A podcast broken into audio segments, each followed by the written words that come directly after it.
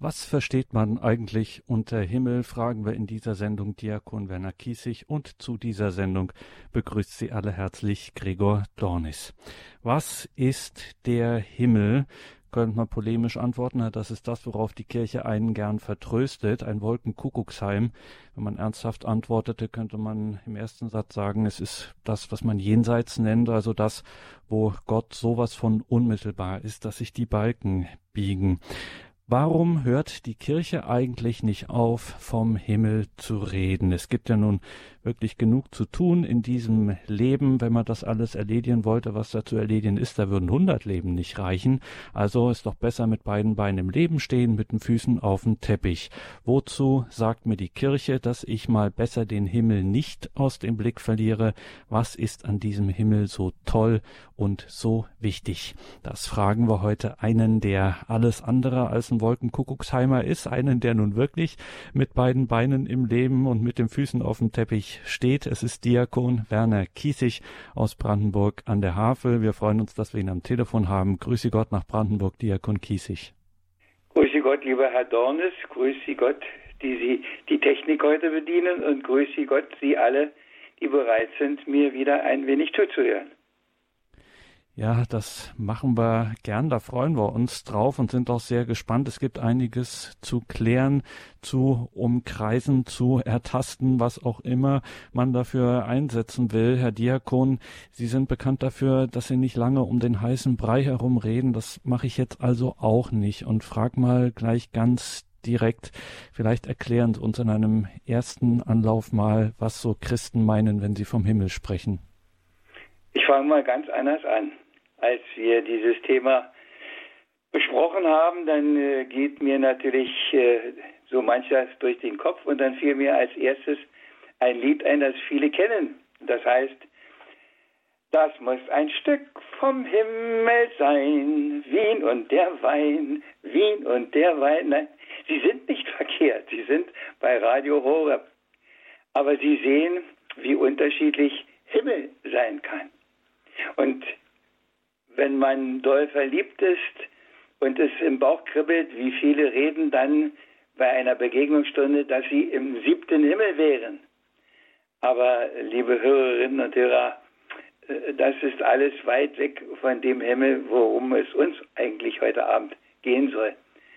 Wobei so ein bisschen schon etwas daran ist, weil sowohl dieses Lied als auch das im siebten Himmel sein ja schon etwas anklingen lassen, was die gemeinsam haben auch, nämlich ein Glücksgefühl, eine Stimmung, wo man sagt, wie es im Faust heißt, ach, würde das immer so bleiben, könnte das so weitergehen, wo man die Zeit anhalten möchte und alles.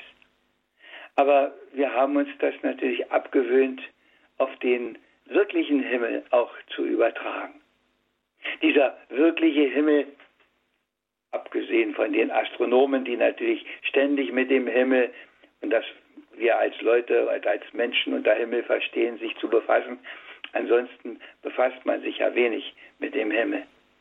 Dabei ist es das Spannendste, was es gibt, der Himmel. Alle, alle kommen in den Himmel, weil sie so brav sind, heißt es auch in einem Lied. Und da klingt auch schon wieder etwas an. Irgendwo, ich glaube, irgendwo in den Köpfen der Menschen ist doch irgendwo noch etwas erhalten, was eine Ahnung davon hat, dass das was ganz Tolles sein muss. Sonst würde das wahrscheinlich gar nicht so in den Liedern aufkommen, sonst würden gar nicht die Leute so vom Himmel auf Erden manchmal reden. Aber was ist der Himmel? Ich bin nicht unbedingt der Profi, der nun die Dinge weiß, die die anderen alle nicht wissen. Da wollen wir uns gar nichts vormachen. Aber eines weiß ich, dass dieser Himmel etwas ganz, ganz, ganz Tolles sein muss, denn wenn der Herr selber so oft über den Himmel redet und wenn er so oft sagt an so vielen Stellen, man kann das nachlesen, gucken Sie mal in Ihr Neues Testament, ins Inhaltsverzeichnis, wer alles in den Himmel kommt und auch wer nicht in den Himmel kommt. Und auch warum man nicht in den Himmel kommt. Dann kommen wir der Sache vielleicht doch schon etwas näher. Was ist der Himmel, dass es sich lohnt, dahin zu kommen? Was ist der Himmel, wenn es etwas Furchtbares ist, dass man ihn nicht hat, nicht findet, nicht erlebt? Und die Ignoranz, die heute allenthalben an der Tagesordnung ist, dass man sich darum gar keine Gedanken macht oder dass man wie Herr Dornes schon am Anfang gesagt hat, meint, das sei eine billige Vertröstung von irgendwelchen frommen Leuten, dann geht man natürlich an ganz, ganz wichtigen Dingen des eigenen Lebens einfach vorbei. Das muss man so klar sagen, weil es eigentlich zu unserem Menschsein dazugehört, dieses ich sage das jetzt mal so, verlorene Paradies am Ende wiederzubekommen. Und in diesem Paradies, von dem wir ja in der Bibel gleich am Anfang hören, da ist eigentlich schon das erste Bild, was Himmel ist. Himmel ist die Geborgenheit, die vollkommene Geborgenheit in der Liebe Gottes. Kann man das so sagen? Ich sage das so. Und ich denke, es ist auch so, egal wie die Details sind, egal was alles da drum herum ist, aber damit fängt alles an, die Geborgenheit in der Liebe Gottes. Sich getragen wissen, sich keine Sorgen machen zu müssen. Wir wissen das ja, dass sie nackt waren, dass sie Kleidung brauchen, haben sie erst nachher gemerkt. Vorher brauchte man das alles nicht. Vorher war man so voller Seligkeit, so voller und der Preis, der Gott, der uns geschaffen hat, hat uns natürlich auch irgendwo noch einen, einen Stolperstein davor gesetzt, weil er keine Ja-Sager möchte, weil er nicht die Leute wollen, wie das so heute in modernen Science-Fiction-Filmen auch oft gezeigt wird, wo man auf den Knopf drückt und dann äh, stimmen alle automatisch in den gleichen Gesang ein. Nein, er hat uns eine Freiheit geschenkt. Wir können Nein sagen. Wir können auch Nein zum Himmel sagen. Und leider Gottes ist die Versuchung groß und die Gefahr, dass unsere Freiheit auch so missbraucht wird. Und äh, wenn Sie mich fragen, leiden wir in unserer Zeit vielleicht wieder etwas mehr als zu mancher anderen Zeit genau unter dieser Verweigerung, dass wir meinen, unsere eigene Freiheit größer einzuschätzen als die Freiheit, die uns der liebe Gott schenkt, die Unbeschwertheit. Weil das, was wir hier haben, uns so nah ist und das, was wir Himmel nennen, meinen, dass das so fern ist. Der Otto Reuter, der große Humorist aus den 20er Jahren des vorigen Jahrhunderts, der hat gesagt, wie es unten ist, du, wie es oben ist, nicht. Und von daher ist unser Hang immer so sehr nach hier unten und so wenig nach da oben. Aber wenn wir manchmal ein bisschen mehr, ja, wie soll ich sagen, nachdenklich würden bei dem, was man so erlebt, dann wüsste man doch viel öfter, dass doch was fehlt. Das heißt, wir, wir wissen es eigentlich, dass was fehlt. Wir machen jeden Tag die Erfahrung, was alles fehlt. Ich denke, jedes Mal, wenn irgendwo wieder eine Kaufhalle eröffnet wird. Ich weiß, das erste Mal ging mir das so durch den Sinn, da waren wir auf der Insel Rügen. Da wurde wieder ein großes Einkaufscenter. Und ich habe geguckt und dann habe ich gedacht, in meinem Brevier steht, in der Heiligen Schrift steht, das Reich Gottes ist nicht Essen und Trinken, sondern Gerechtigkeit, Friede und Freude im Heiligen Geist. Und ich vermute mal ganz stark, das ist was völlig anderes als Essen und Trinken. So notwendig natürlich Essen und Trinken sind, denn Essen und Trinken hält Leib und Seele zusammen. Aber das ist nicht alles. Der Mensch lebt nicht vom Brot allein, sagt der Herr, sondern von jedem Wort, das aus Gottes Mund kommt.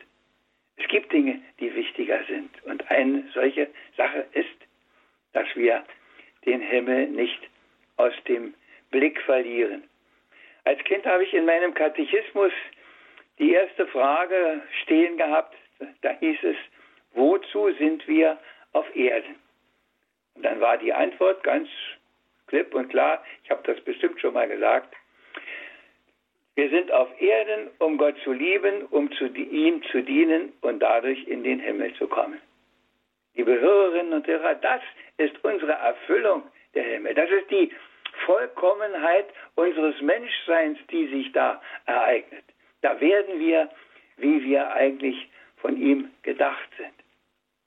Und das, denke ich, ist eigentlich eine große Sehnsucht wert. Der Apostel Paulus sagt das einmal, wie, und wie viel besser wäre es, wenn ich schon da wäre, aber um euretwillen muss ich noch hier bleiben in diesem Jammertal Erde. Das sehen natürlich viele ganz anders. Aber ich, ich lebe daraus, dass ich auf das den Blick richte und sage, da können Sie hier noch so viel von Gerechtigkeit reden, sie kommt nicht. Da können Sie hier noch so viel von Frieden reden, er kommt nicht. Da können Sie hier noch so viel von, ich weiß nicht was, allem reden und Tagungen machen und Kongresse machen und, und, und sonst was machen. Es wird höchstens ein kleines bisschen besser, aber das, was wir uns wünschen, kommt nicht. Und dann kommt die Verheißung. Das wird da anders sein, wenn ich einen neuen Himmel und eine neue Erde mache. Wie viel Ähnlichkeit das mit unserer Welt hat, ob es da Blumen gibt, ob es da Bäume gibt, ob es da Tiere gibt, ob es das alles gibt, ich weiß es nicht. Aber wenn es das gibt, dann gibt es das auch in, in anderer Form, in der Vollkommenheit. Dann trifft vielleicht das Bild zu, das wir aus dem Alten Testament vom Propheten kennen dass der Wolf beim Lämmlein schläft und das Kind mit der Schlange spielt. Das ist ja so ein Bild Himmel. Das heißt, das eigentlich hier Unmögliche ist auf einmal möglich. Das ist Himmel. Für mich ist das jedenfalls Himmel. Natürlich gibt es auch noch andere Bilder. Und das wichtigste Bild für uns ist sicher Himmel. In meinem Neuen Testament, als ich unter dem Stichwort Himmel nachgeguckt habe, stand siehe auch Reich Gottes. Wenn wir das zusammendenken einmal, dann merken wir, dass der Himmel gar nicht nur so was Jenseitiges ist, dass es nicht nur irgendwann ganz am Ende kommt, sondern dass wir singen das in einem Lied, leider meistens nur am Gründonnerstag, wo die Güte und die Liebe, da ist Gott. Und wo Gott ist, ist Reich Gottes. Da ist schon Himmel, freilich nicht zum Festhalten, freilich nicht in der großen Vollendung. Die kommt erst, aber da fängt es schon an. Und deshalb ist ja auch unsere Mutterkirche so wichtig, weil in dieser Mutterkirche Gottes Liebe und Gottes Güte schon in ganz besonderer Weise zum Einsatz kommt in den Sakramenten, in den Gottesdiensten, in den Gebeten, in all dem, was die Kirche anbietet, im Wort des lebendigen Gottes, das immer und immer wieder uns vorgelesen wird, damit wir den Weg in den Himmel finden. Da hören wir die frohe Botschaft unseres Herrn Jesus Christus, die uns in die Freiheit der Kinder Gottes führen will. Liebe Hörerinnen und Hörer, die Worte kennen Sie und ich alle. Nur sie in unser Leben, in unser alltägliches Leben hineinzunehmen, das ist immer so schwer. Und wenn wir das mehr tun würden, dann würde auch ganz sicher ein bisschen mehr Himmel auf Erden sein. Und das ist nicht nur eine Erfindung von mir, das wissen Sie auch. Sie kennen ganz sicher, so wie ich auch, Menschen, in deren Nähe man sich einfach wohlfühlt, die, die irgendwo Liebe ausstrahlen, die Wärme ausstrahlen, die die etwas haben oder auch die wir als schätzen, dass sie wahrhaft gerechte Leute sind, dass sie zuverlässige Leute sind, dass man dass man bei denen nichts verkehrt machen kann, sondern die wissen, worum es geht und machen das. Da, da fängt Reich Gottes an. Unser Kaplan, der uns vor 53 Jahren getraut hat, hat das in seiner Ansprache, in seiner Trauansprache gesagt. Ich habe das das meiste, was er gesagt hat, vergessen. Aber dass er uns gesagt hat, da wo eure Liebe trägt, da wird Reich Gottes. Und je mehr eure Liebe trägt, desto mehr wird Reich Gottes. Und das ist es, was ihr zu leben habt in eurer Ehe Reich Gottes werden in dieser Welt. Ein kleines bisschen an der kleinen Stelle, ich muss nicht die ganze Welt auf den Kopf stellen, schaffe ich sowieso nicht. Aber das bisschen, was bei mir geht. Und alle Mittel, alle Hilfsmöglichkeiten bietet uns die Kirche an, dass es funktionieren kann. Jetzt machen wir eine Pause und Sie denken ein bisschen darüber nach, ob das stimmt, was ich sage.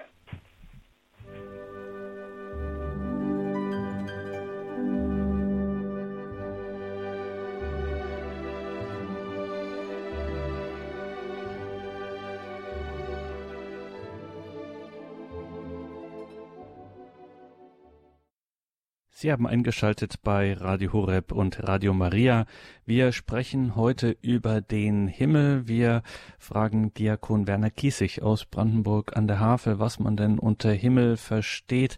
In einer ersten Betrachtung haben wir schon so einiges gehört. Das ist eine ziemlich großartige Sache, wenn nicht sogar die großartigste, die man sich denken kann, dieser Himmel. Diakon Kiesig, also jenseitig, ich bin berufen für den Himmel, das ist Ziel, die Bestimmung meines Lebens. Nirgendwo kann ich glücklicher sein als da.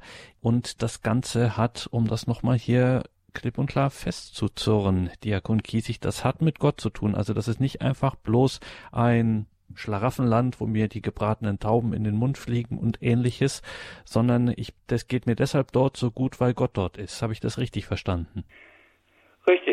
Ich will mal etwas vorlesen. Und zwar habe ich einen kleinen, ein kleines katholisches äh, Lexikon aus den 50er Jahren. Und da habe ich natürlich auch nachgeguckt, was denn die offizielle Kirche jedenfalls damals zu dem Thema gesagt hat. Und da möchte ich Ihnen äh, vielleicht zwei verschiedene Formulierungen vorlesen, die wir vielleicht auch ein bisschen vertiefen können dann. Himmel, Stichwort. Erstens das Himmelsgewölbe, in Klammern Firmament, der Sternenhimmel. Zweitens, der Zustand der Verklärung und Seligkeit, in dem Gott immer war und zu dem die Engel und Menschen berufen sind. Er besteht für sie in dem unverlierbaren Besitz Gottes, des höchsten Gutes, durch die beseligende Anschauung und der damit notwendig gegebenen Liebe und Freude. Diese Anschauung Gottes wird erst möglich durch das Licht der Herrlichkeit, das Gott allen denen gibt, die im Stande der Gnade aus diesem Leben scheiden und keine zeitlichen Sündenstrafen im Fegfeuer mehr abzubüßen haben. Gott, den sie hienieden im Lichte des Glaubens nur unvollkommen erkannt haben, schauen sie dann im Lichte der Herrlichkeit, wie er ist. Der Grad der Seligkeit hängt ab von dem Grade der heiligmachenden Gnade, den sie beim Tode hatten. Aber so, dass jeder seinem Fassungsvermögen entsprechend vollkommen glücklich ist. Nach der Auferstehung der Toten nehmen auch die Leiber der Gerechten an der Verklärung in einer vergeistigten Daseinsweise teil. Sie haben vielleicht herausgehört, dass manches von dem, was hier so auf den Punkt gebracht formuliert ist, auch in dem Anklang, was ich gesagt habe schon. Die vollkommene Geborgenheit in der Liebe und Freude Gottes, in seiner Wärme, in sein, von seinen Händen getragen, von ihm beschützt, behütet, begleitet und alles, was sich daraus ergibt dann. Und das hören wir natürlich auch immer wieder in der Heiligen Schrift. Er wird alle Tränen trocknen. Es wird keine Leiden, keine Krankheiten mehr geben. Wolf liegt beim Lämmlein, haben wir schon gesagt. Kind spielt mit der Schlange. Von Helen Keller äh, gibt es das, das schöne Wort, äh, als sie gefragt wurde, ob sie denn vor dem Tod Angst hat. Und dann hat sie gesagt, nein, ich habe keine Angst, denn ich weiß, dann werde ich hören und sehen. Liebe Hörerinnen und Hörer, wir werden hören und sehen und manchmal möchte ich sagen, uns wird hören und sehen vergehen vor lauter, lauter, was es da zu sehen und zu hören überhaupt gibt. Wir werden eine ganze Ewigkeit es nicht ausloten. Das kann man so in Worten sagen und es übersteigt doch unsere Vorstellung eigentlich. Es ist unvorstellbar und vermutlich hat der Herr es auch deshalb nicht versucht, anders zu erklären, als dass wir immer wieder solche Bilder von ihm bekommen haben. Dass der, das Himmelreich wie ein Schatz im Acker ist, für das man alles wegzugeben bereit ist, wenn man auch nur eine Ahnung davon hat, was dieser Schatz wert ist. Und das Einzige, was wir, denke ich, immer wieder hier tun können, ist, dass wir versuchen, diese Ahnung auch zu kriegen, zu haben, sie herauszuhören aus dem, was der Herr sagt. Ich mache jetzt mal noch den zweiten Abschnitt aus diesem kleinen Lexikon. Himmelreich. Himmelreich besagt dasselbe wie Reich Gottes. Das heißt, die Herrschaft Gottes über die Schöpfung durch die Wahrheit, Gerechtigkeit, Gnade und Liebe. Sie zeigt sich sowohl im inneren Wirken Gottes in der Seele wie in der Aufrichtung des Messiasreiches, das, und jetzt kommt's, in der Kirche schon sichtbar gegenwärtig ist und dass seine Vollendung erfahren wird bei der Wiederkunft Christi, wenn durch die Auferstehung der Toten auch der letzte Feind besiegt ist. Darum ist das Himmelreich oft gleichbedeutend mit Himmel. Von Gott bestellter König in diesem Reich ist Christus. Darum deckt sich Himmel auch mit dem Reich Christi, wie wir manchmal sagen. Sie merken, man kann schon manches auch in Worte fassen. Aber man kann damit im Grunde eigentlich nur eine Ahnung kriegen. Und wenn ich das so sage, dann weiß ich auch, wie wichtig in diesem ganzen Geschehen auch unsere Mutter Kirche ist. Im Heilswirken zum Beispiel in den Sakramenten. Was uns da geschenkt wird. Ich hatte unlängst eine Trauung und eine Taufe. Die Leute waren etwas weiter weg von der Kirche. Aber wenn man dann sagt, dass da mit der Taufe uns etwas gegeben wird, was unauslöschlich und unverlierbar da ist, von Gott gegeben und uns zu einem ganz neuen Menschen macht, dann gucken einen die Leute groß an. Aber alle Zeichen sagen das. Ich sag, was ist ohne das Wasser der Taufe? Das Wasser ist das Zeichen der Reinigung des neuen Lebens. Ohne Wasser ist alles, wenn zu viel Wasser ist, ist es natürlich auch schlimm, aber ohne Wasser äh, sterben wir. Ohne Wasser gibt es kein Leben. Also darum ist das Wasser der Taufe.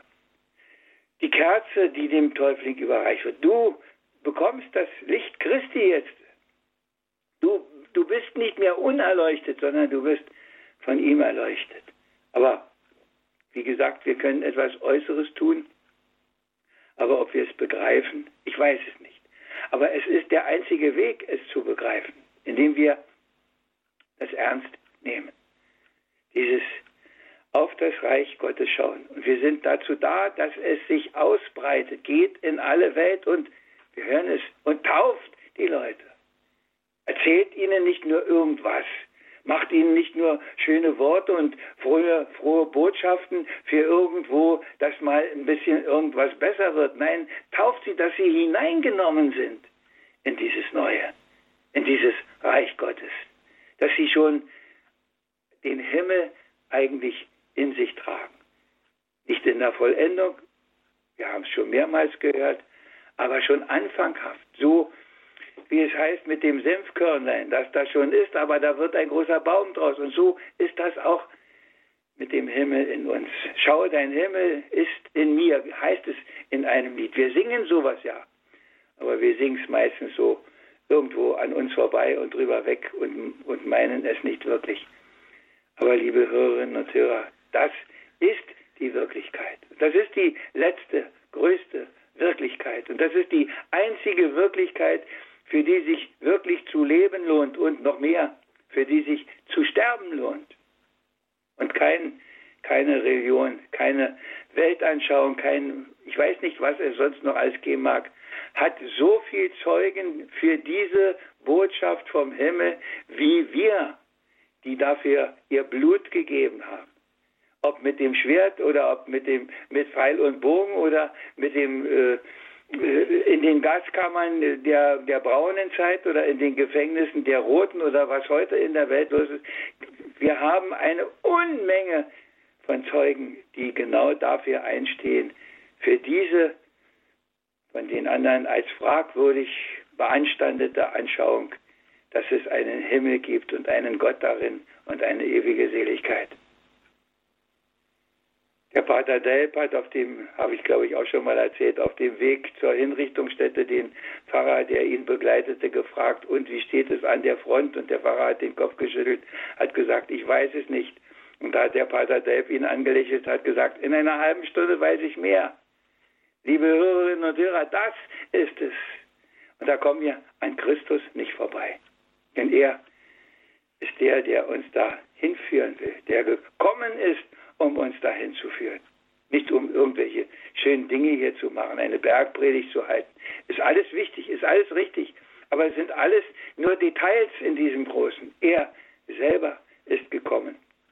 Und wenn es mit der Bergpredigt reichen würde und mit den ganzen Worten, die wir in der Heiligen Schrift haben, dann hätte er nicht zum Brot des Lebens für uns werden müssen.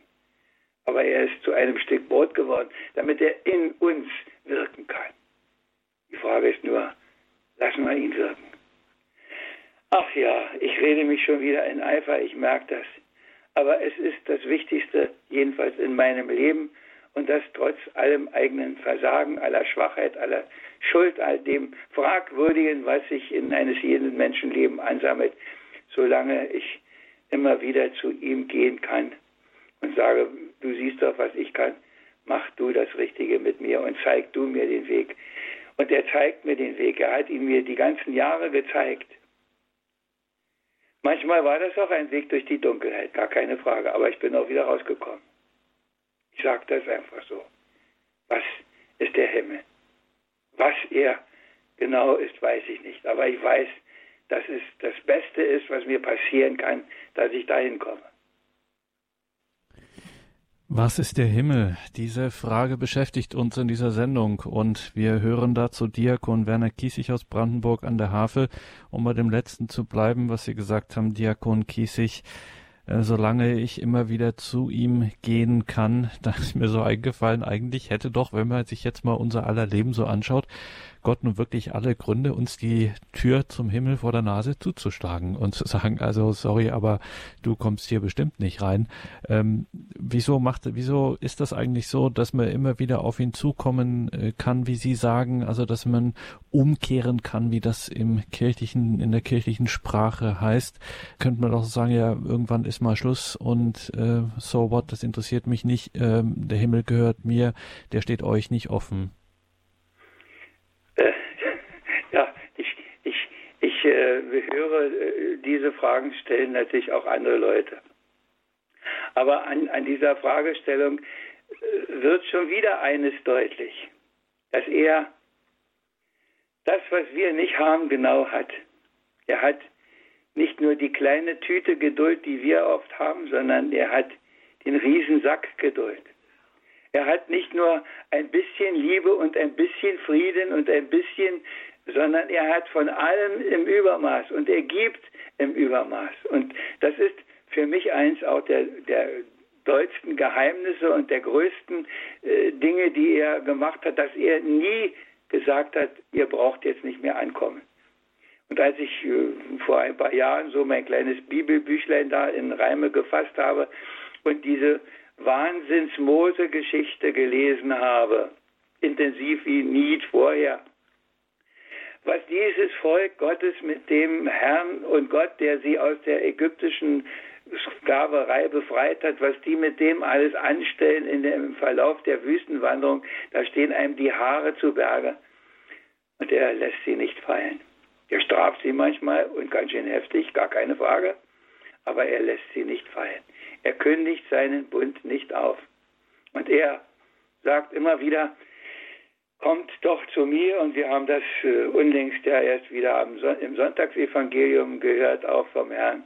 Kommt doch zu mir, die ihr schwere Lasten zu tragen habt. Kommt doch zu mir, ich gebe euch die Ruhe. Und ich kenne genug Leute, die, die das bestätigen und die sagen, ja, genau das habe ich gemacht und deshalb bin ich da, wo ich bin und bin ich so, wie ich bin.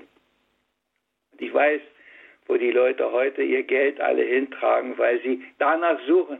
Und da, wo es kostenlos ist, da gehen sie nicht hin. Die Menschen sind schon ein bisschen verrückt.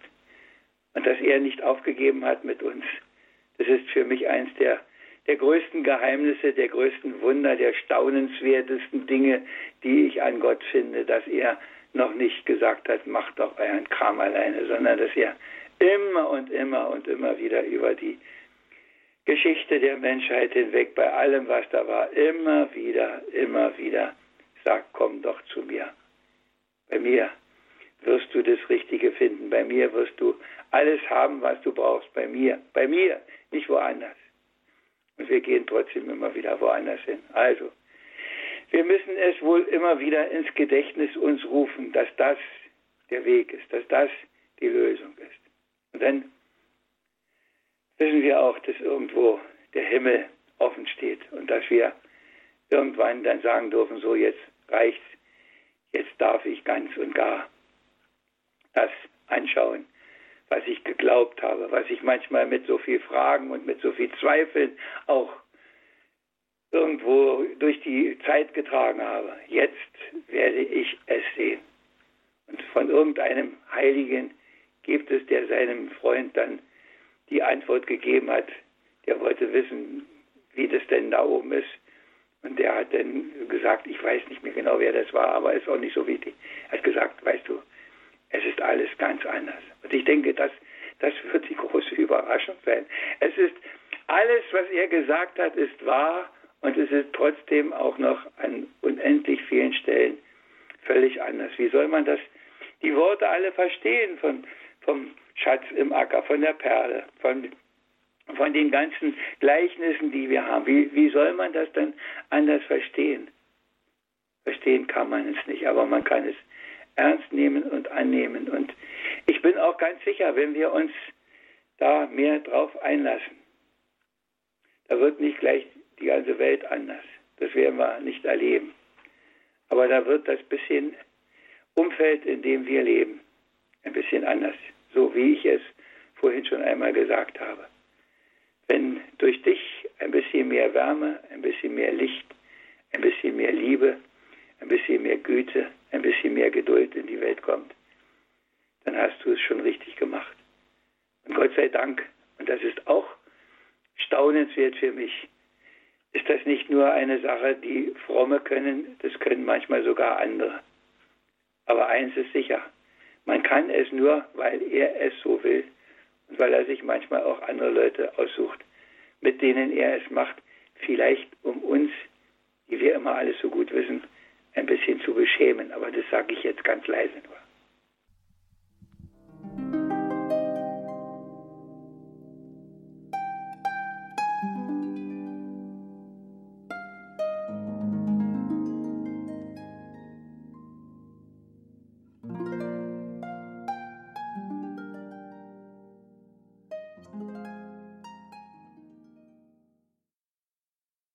Was versteht man unter Himmel? So haben wir diese Sendung übertitelt. Der Gast heute Abend ist Diakon Werner Kiesig aus Brandenburg an der Havel. Mein Name ist Gregor Dornis. 089 517 008 008. Jetzt ist die Zeit, wo wir weiter darüber mit Ihnen liebe Hörerinnen und Hörer, ins Gespräch kommen 089 517 008 008. Den Anfang heute Abend macht die Frau Krämer aus Herzogenaurach. Guten Abend, grüße Gott. Ja, guten Abend. Herzlichen Dank Ihnen, Herr Diakon. Ähm, und was ich jetzt da aufgeschlagen habe, das ist der Prolog, da ist ja eigentlich schon alles drin. Ne? Das wahre Licht, das jeden Menschen erleuchtet, kam in diese Welt. Und wir haben seine Herrlichkeit gesehen, die Herrlichkeit als des Eingeborenen vom Vater voll Gnade und Wahrheit. Und wenn man jetzt überlegt, wir haben ja schließlich auch das Gebet von Jesus selber. Und was sagt er denn da unter anderem? ähm, dein Wille geschehe wie im Himmel so auf Erden. Es sind noch so, so viele, auch in unserem Land, ja Gott sei Dank, getauft und gefärbt. Jetzt stellen wir uns einmal vor, dass das, das machen wir alle. Wir wissen, wir, wir wissen ja um die zehn Gebote, das wissen wir und alles aus Liebe zu Gott das allein schon, das allein schon, dass wir ihn Gott Gott sein lassen und ihm die erste Stelle geben und alles andere kommt dann in die herrliche Ordnung. Und es ist nämlich die Wahrheit, die den Himmel aufreißt. Ihr Halsstarrigen, die euch immer zu dem Heiligen Geist widersetzt, der heilige Stephanus, denkt man mal an ihn. Und er hat ihnen das auch alles so schön dargelegt und bis dahin haben sie ihn angehört. Und dann war Schluss, dann stürmen sie auf ihn los. Aber Sie, Herr Diakon, Sie haben ja schon alles gesagt. Wir, er ist ja da, wir, wir brauchen bloß hinkommen. Du gibst Dankeschön, mir das. Frau Krämer, für ja. Ihren Beitrag. Sie kennen mich, ich gehe dann immer dazwischen. Das muss ich an dieser Stelle auch machen, weil wir noch einige Anrufe in der Leitung haben. Diakon Kiesig, die Frau Krämer, hat bei Ihnen gerade, äh, das darf man vermuten, offene Türen eingerannt. Wenn Sie jetzt nicht noch etwas ganz Dringendes äh, dazu zu kommentieren hätten, würde ich gern gleich weiter zu unserem nächsten Anrufer gehen. Ich sage einfach, sie hat recht und sie hat mit anderen Worten das gesagt, was ich auch gesagt habe. Und eigentlich kann man immer nur mit anderen Worten das Gleiche sagen. Was ja dringend Not tut, wie Sie heute auch betont haben und ja jetzt gerade auch die Frau Krämer. Danke Ihnen für den Anruf. Wir gehen weiter zu unserem nächsten Anrufer, dem Herrn Rudolf. Grüß Gott. Guten Abend, Herr Kindlich. Schönen Abend. Hat mich wieder gefreut, dass Sie wieder mal da waren. Ja, ich äh, habe jetzt das Problem da mit äh, sogenannten Christen, ja. Man macht mhm. äh, ja alles so kompliziert. Eigentlich brauchte man äh, sich nur an das Vaterunser halten, an, an der äh, Aussage da, vergib uns, wie auch wir vergeben. Wie auch wir vergeben. Das ist nicht so schwer, wie sich das anhört. Katholiken brauchen nur eine gültige Beichte ablegen. Herr Rudolf, Sie haben recht. Äh, ich glaube, das Wort ist von der Heiligen, von der großen Heiligen Theresa, die hat gesagt, liebe und tu, was du willst. Wenn man das richtig versteht, es ist einfach. Wir machen es kompliziert. Leg dich in die Arme des lieben Gottes und dann geht vieles von ganz alleine. Aber genau das machen wir natürlich nicht so. Erstens, weil wir schwache Menschen sind und weil das andere auch in uns ist. Die sogenannte Erbsünde hat ihre Folgen.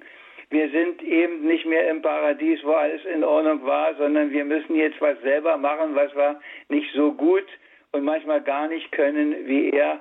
Und das ist die Plage und die wird bleiben, bis er es wieder am Ende, deine Gnade und Jesu Blut macht ja allen Schaden gut, hier immer wieder neu und am Ende ein für alle Mal eine Grunderfahrung im geistlichen Leben, dass das Einfachste oft am schwersten fällt.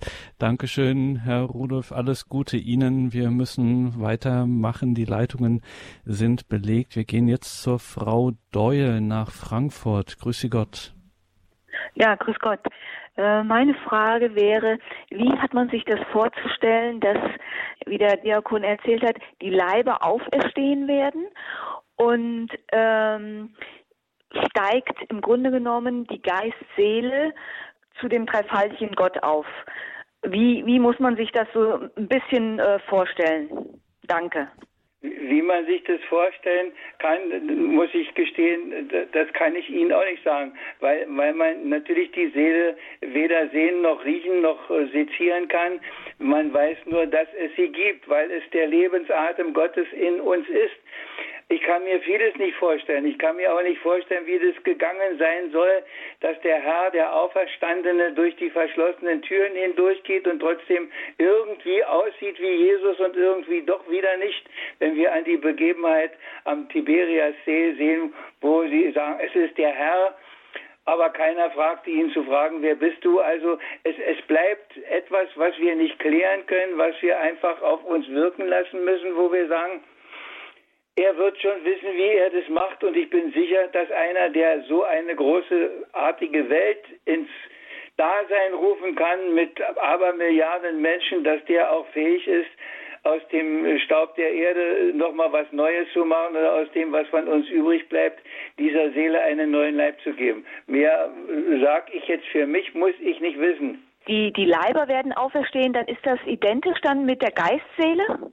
Oder ist das die? Leiber werden am Ende der Tage, kriegen wir einen neuen Leib. Kriegen wir, ob der aus dem Alten gemacht wird oder ob, ob er was Neues macht, ich weiß es nicht. Aber die Seele, die unsterbliche Seele bekommt einen neuen Leib. Das ist unser Glaube. Die Auferstehung der Toten. Das ist, das, wir sind nicht nur Seelen, wir haben auch noch was da drumherum. Irgendwas. Okay. Das heißt, um die Geist-Seele ist sozusagen noch, noch ein Körper Richtig. drumherum. Da ist, da ist, Okay. da ist so ein, so ein, muss so ein ähnlicher Leib sein, wie ihn der Auferstehende auch hatte. Den die Tendenz eher ein bisschen durchsichtig, hell Ja, leuchtend. ja, ja, mit dem durchsichtig ist auch so eine Sache. Überlegen Sie mal, der hat Fisch gegessen. Wenn er durchsichtig ist, müsste man ja gesehen haben, wo der Fisch da runterrutscht, nicht? Also, äh, ich halte mich da sehr zurück und sage, ich weiß nicht, wie es geht, aber ich vertraue dir, mein lieber Herr, dass du das schon machen wirst. Du hast so viele tolle Sachen auf Lager in deiner Kreativität bisher. Da, da kann es daran nicht scheitern. Und muss man immer wieder dazu sagen, mit diesen konkreten Dingen, da war die Kirche immer sehr zurückhaltend, um äh, das mal so zu formulieren, äh, das wirklich konkret zu machen, weil sie eben, genau wie Sie jetzt auch sagen, Herr Diakon, äh, nicht so richtig genau äh, weiß und dafür auch keine Offenbarung hat, wie genau man sich das jetzt bildlich und leibhaftig vorzustellen hat.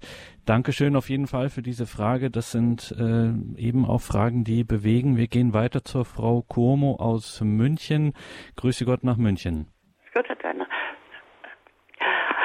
Grüß Gott, Herr Diakon Kittlik. Also ich bin der Meinung, wenn ich heute sterbe und hoffentlich vorbereitet sterben darf und alles in Ordnung habe, innerlich und äußerlich, und irgendwann dann auch in den Himmel rein darf, wo dieser himmlische Frieden ist, den es auf der Welt nicht gibt, diese Liebe, jeder versteht jeden, überall Glanz, überall schön, überall Musik, überall Wärme, keine Schmerzen, kein Hunger, kein Durst, was es einfach auf der Welt nirgends gibt, wo ich einfach das Gefühl habe, und das ist für immer meine Heimat, ich werde nicht rausgeschmissen. Und das ist sowas von schön und sowas von angenehm, und da, da freue ich mich einfach drauf. Und ich hoffe natürlich, dass ich sehr bald, äh, wenn ich mal sterben muss, in, in den Himmel komme und muss mich eben darum kümmern, dass ich alles in Ordnung habe, innerlich und äußerlich. Und das ist sehr schwer für mich. Aber ich bin schon der Meinung, dass es zu schaffen ist. Das, das denke ich auch. Und äh, ein, ein guter Ratschlag, den äh, ich von meiner Oma habe, nachdem ich auch schon mal wieder gefragt wurde, ich habe ihn wieder ausgegraben, der heißt, wie dein Sonntag, so dein Sterbetag. Wenn Sie also sagen, wenn Sie sich mühen und wenn Ihnen der Sonntag wichtig ist, und ich habe das selber beobachtet, dass die Leute, die diese Verbindung über den Sonntag mit dem lieben Gott hatten, die sind in der Regel, Ausnahmen bestätigen die Regel, in der Regel anders gestorben. In einer großen Gelassenheit, in einer großen Ruhe, in einem großen Frieden, dass ich, ich habe einen, einen Sterbenden erlebt, ich habe ihm die heilige Kommunion gereicht, wir haben gebetet und dann war es das. Vom Kardinal Meissner haben Sie gehört, dass er mit seinem Brevier auf dem Schoß so einen Pfarrer hatten wir hier in der Nachbarschaft auch. Machen Sie das Ihre und lassen Sie dem, Gott das, dem lieben Gott das Seine machen. Und dann bin ich ganz unbesorgt, ohne mich in einer falschen Sicherheit wiegen zu wollen. Also so ist es nicht, dass nur noch alles zugekleistert wird. Das haben wir ja auch in der Ausdeutung gehört. Man muss schon auch das Seine dazu tun. Aber das Entscheidende ist nicht, was wir geschafft haben, sondern das Entscheidende ist, dass wir zu ihm gegangen sind und auch wenn es ganz dreckig war, dass wir zu ihm gegangen sind, dass er uns wieder reinwäscht. Das ist das Entscheidende. Und was dann passieren kann, was das mit uns machen kann, wie er uns da verwandeln kann und was da für Konsequenzen rauskommen, davon haben wir heute eindrucksvolles Zeugnis gehört.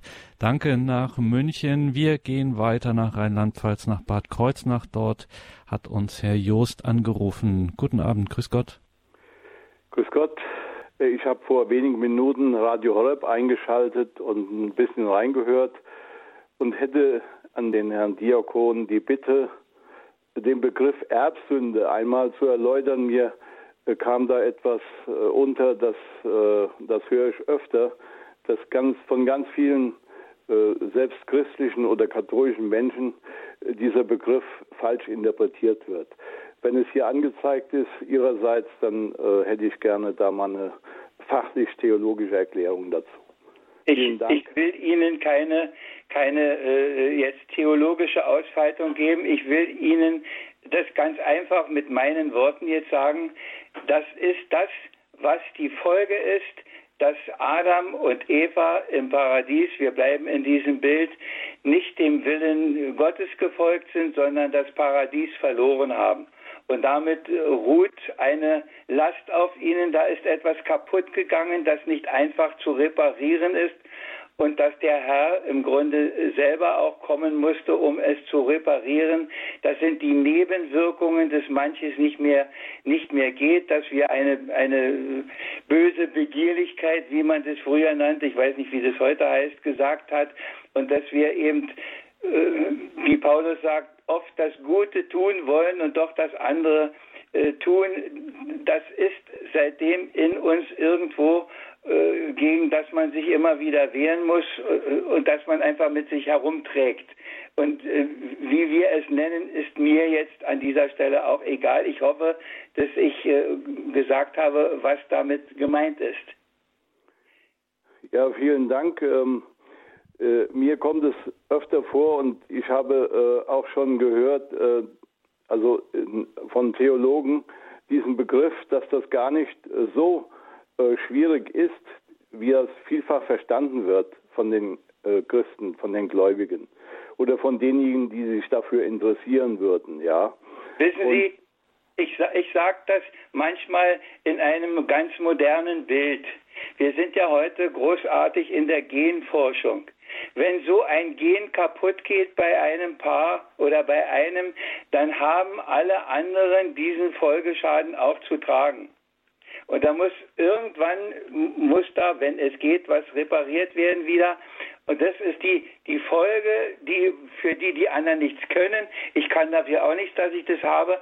Aber das ist einfach eine Folgeerscheinung, die sich aus diesem ergeben hat. Und das ist die Last, die wir mit uns rumtragen der Fluch, Dornen und Disteln soll sie dir tragen. Ich sage immer etwas ironisch dazu, von Vogelmiere und Franzosenkraut hat er gar nicht geredet, aber, aber das sind denn so meine etwas lockeren Anmerkungen, aber Sie wissen, was ich meine. Dankeschön, Herr Joost. Eine tatsächlich wichtige Frage und auch eine gute Gelegenheit, hier auch nochmal auf unser Podcast- und Download-Angebot auf horeb.org hinzuweisen. Da gibt es ein kleines Feld, einen sogenannten Reiter mit der Archivsuche neu und da kann man Schlagworte eingeben. Und wenn Sie da das Stichwort Erbsünde eingeben, dann finden Sie da einige Sendungen, die es da auch bei uns dazu gibt. Nochmal eine kurze Nachbemerkung zu Ihnen, was Sie jetzt gerade mit dem Gendefekt gesagt haben. Tatsächlich tatsächlich ist die Begründung der Kirche geht in diese Richtung. Sie sagt, wegen der Einheit eben des Ursprungs aller Menschen ähm, ist jetzt die Erbsünde durch Fortpflanzung, nicht Nachahmung, eben weitergegeben. Aber auch davon sagt sie, auch diese Weitergabe der Erbsünde ist tatsächlich ein Geheimnis, auch ein Geheimnis, das wir nicht wirklich vollständig verstehen können. Danke, Herr Joost, auf jeden Fall auch eine wichtige Frage gewesen. Wir gehen noch nach Bingen an den Rhein zur Frau Schleider. Guten Abend. Hallo, guten Abend. Ja, ich hätte eine Frage zum Thema Himmel. Ich arbeite jetzt schon seit über 20 Jahren im Erziehungsdienst mit geistig behinderten Kindern an einer staatlichen Schule und meine Kolleginnen und meistens sind es Kolleginnen, sind alle eher kirchenfern aber wenn wir mit den Kindern umgehen und ähm, ja, wir haben meistens die gleichen Intuitionen, die gleiche Liebe, die gleiche Rücksicht, also nicht durch die Bank, aber grundsätzlich. Und ähm, ich denke immer, ich kann mir gar nicht anders vorstellen, ähm, dass die auch irgendwann mal in den Himmel kommen, weil sie alles, ja, weil sie eigentlich die die Güte, die sie leben, ja, wie, wie ich sie lebe, ja. Aber sie sind, sie sagen eben von Kirche und Glauben und Christus, ja, das, das brauchen wir nicht.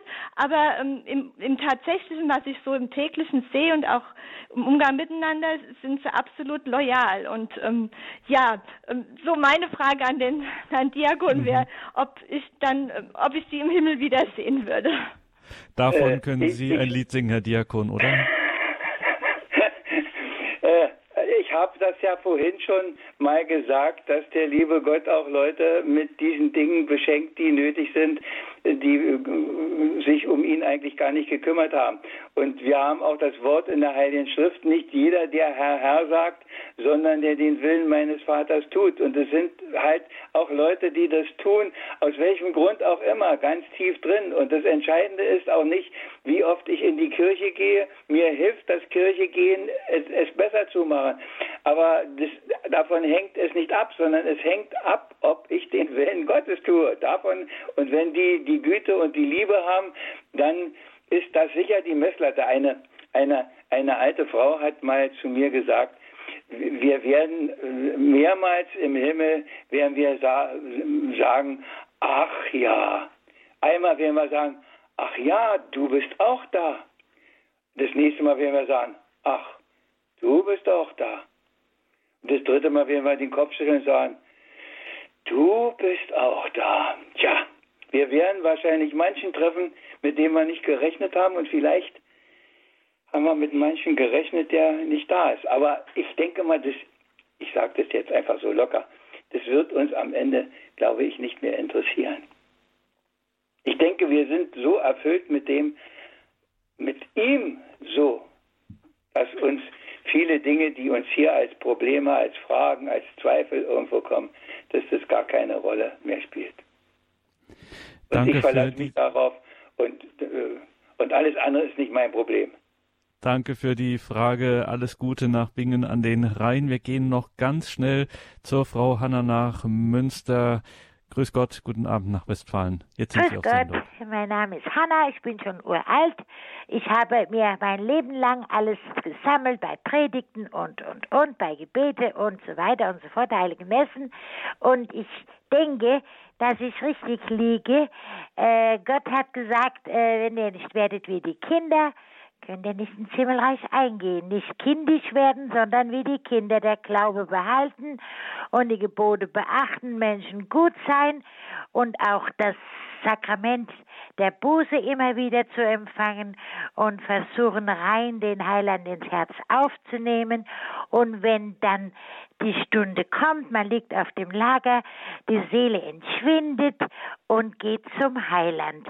Und dann kommt doch bestimmt die letzte Entscheidung, ja oder nein zu Christus. Und Christus tut ja niemand tyrannisieren, sondern lässt seinen freien Willen den Menschen. Und wenn wir unser Ja sagen, wenn wir vor den Richterstuhl Gottes stehen, dann werden wir in die ewige Herrlichkeit eingehen. Kein Auge hat es gesehen, kein Ohr hat es gehört, was Gott denen bereitet hat, die ihn lieben. Richtig. Richtig. Und wissen Sie, mir fällt immer ein das Gleichnis mit den Talenten. Der sagt zu dem Letzten, der das vergraben hat und nicht damit gemacht hat, der sagt nicht, du hättest doch auch wenigstens eins dazu gewinnen können, sondern der sagt zu ihm, wenn du es doch wenigstens auf die Bank getragen hättest. Mit diesem bisschen, das, das ist für mich so ein, ein beeindruckendes Bild, dass er sich bei uns mit diesem bisschen oft begnügt weil er viel besser weiß, was wir können und er schaut in unser Herz und und zum, das, ich habe vorhin gedacht, als die Hörerin anrief mit den Behinderten, ich habe gedacht, was der liebe Gott mit den Behinderten macht, die vielleicht gar nicht genug Verstand haben. Aber die haben alle ein großes Herz, denke ich. Und so viele, wie ich kennengelernt habe, da weiß ich, dass von denen wahrscheinlich mancher leichter in den Himmel kommt, als viele andere, die so viel Verstand in ihrem Kopf haben. Denn der liebe Gott will ja zum Glück unser Herz und nicht unbedingt nur unseren Kopf. Aber das ist nur ganz nebenbei, ist nicht kirchliche Lehre und ist auch kein Dogma. Danke nach Münster für Ihren Anruf. Das war auch nochmal eine schöne Zusammenfassung dessen, worüber wir heute gesprochen haben. Da kann ich mir ein langes Schlusswort sparen und das muss ich auch. Wir müssen jetzt flinke Füße machen, Diakon Kiesig. Wir gehen äh, auf die komplett das Nachtgebet der Kirche zu und natürlich müssen wir von Ihnen noch ein geistliches Schlusswort hören und den Segen. Heute ging es um den Himmel, liebe Hörerinnen und Hörer in dieser Sendung, die es auch als Podcast und als Audio-CD geben wird. Schauen Sie dafür Näheres auf horeb.org. Mein Name ist Gregor Dornis. Danke Ihnen allen fürs Dabeisein. Danke Johann Schnellbach in der Regie. Er begleitet Sie jetzt weiter durch das Programm. Danke Ihnen, Diakon Kiesig. Und wie gesagt, wir lassen Sie nicht gehen ohne ein geistliches Schlusswort und den Segen. Mein Schlusswort ist nochmal ein Gedicht. Wir hatten ja heute noch gar keins und das ist ja so mein Markenzeichen. Zum Himmel sagen wir natürlich auch Garten Eden oder das Paradies. Was ist das Paradies? Ein schöner Garten, erfüllte Wünsche, ein Stück Seligkeit. Ist es gar etwas, worauf alle Menschen warten? Ein bisschen so, wie man auf Weihnachten sich freut? Ist Paradies mehr haben, mehr besitzen, mehr Freiheit, das zu tun, nur was man will? Ist weniger Schuften, Plagen, Schwitzen? Es ist ein ganz im Innern werden still? Ist das in Liebe ineinander sich versenken, von einem anderen angenommen und getragen sein? Ist es das selbstlos sich total verschenken, sich einem Herrn, sich einem Dienste ganz zu weihen? Ist es das Paradies, die Welt zu sehen, zu reisen und zu staunen über ihre Vielgestalt, hoch in der Luft, mit einem Flugzeug seine Runden drehen, das fasziniert sein an einem Wasserfall von der Naturgewalt? Ist paradiesisch hoch im Himmelsblau in dem Ballon zu fliegen, in einem Luxusliner auf den Meeren dieser Welt zu fahren, ist bei Olympia vor aller Welt zu siegen oder ein Traumurlaub auf den Kanaren. Es gibt natürlich noch mehr Glücksmomente und Augenblicke, wo man wünscht, ach Zeit, bleib stehen, wo man vielleicht vor lauter Glück fast sterben könnte, und doch ist all das flüchtig nur und kann im Nu verwehen. Es kann vielleicht uns einen Hauch von Ahnung bringen, gerade wie ein Funke aus einem riesen Feuerbrand, so wie ein Ton aus einem großen Chorus singen, wie so ein Sandkorn dort am Meeresstrand. Das Paradies in Wirklichkeit wird alles übersteigen, was uns Verstand und Fantasie als Zufall offerieren. Es wird in einem Ausmaß Freude, Glück und Zukunft zeigen, von dem wir hier nur ansatzweise manchmal etwas spüren. Was einzig als Verheißung uns gegeben von ihm, der uns erschaffen und uns liebt, der einst vollenden will in Güte unser Leben und uns unvorstellbare Freudenfülle gibt. Was ist das Paradies? frage ich nochmal am Ende. Nach all dem, was ich schon bisher betrachtet habe, kann dennoch einfach falten einzig meine Hände und dankbar staunend sie erwarten diese Gabe. Und das wünsche ich Ihnen auch, dass Sie immer wieder mal hochschauen, ob der Himmel da ist, wo wir ihn vermuten oder woanders, aber dass Sie den nicht aus dem Blick verlieren, der uns den Himmel schenken will. Und das wünsche ich Ihnen, dass Ihnen das gelingt. Und dazu segne Sie der Herr, unser Gott, der Vater und der Sohn und der Heilige Geist. Amen.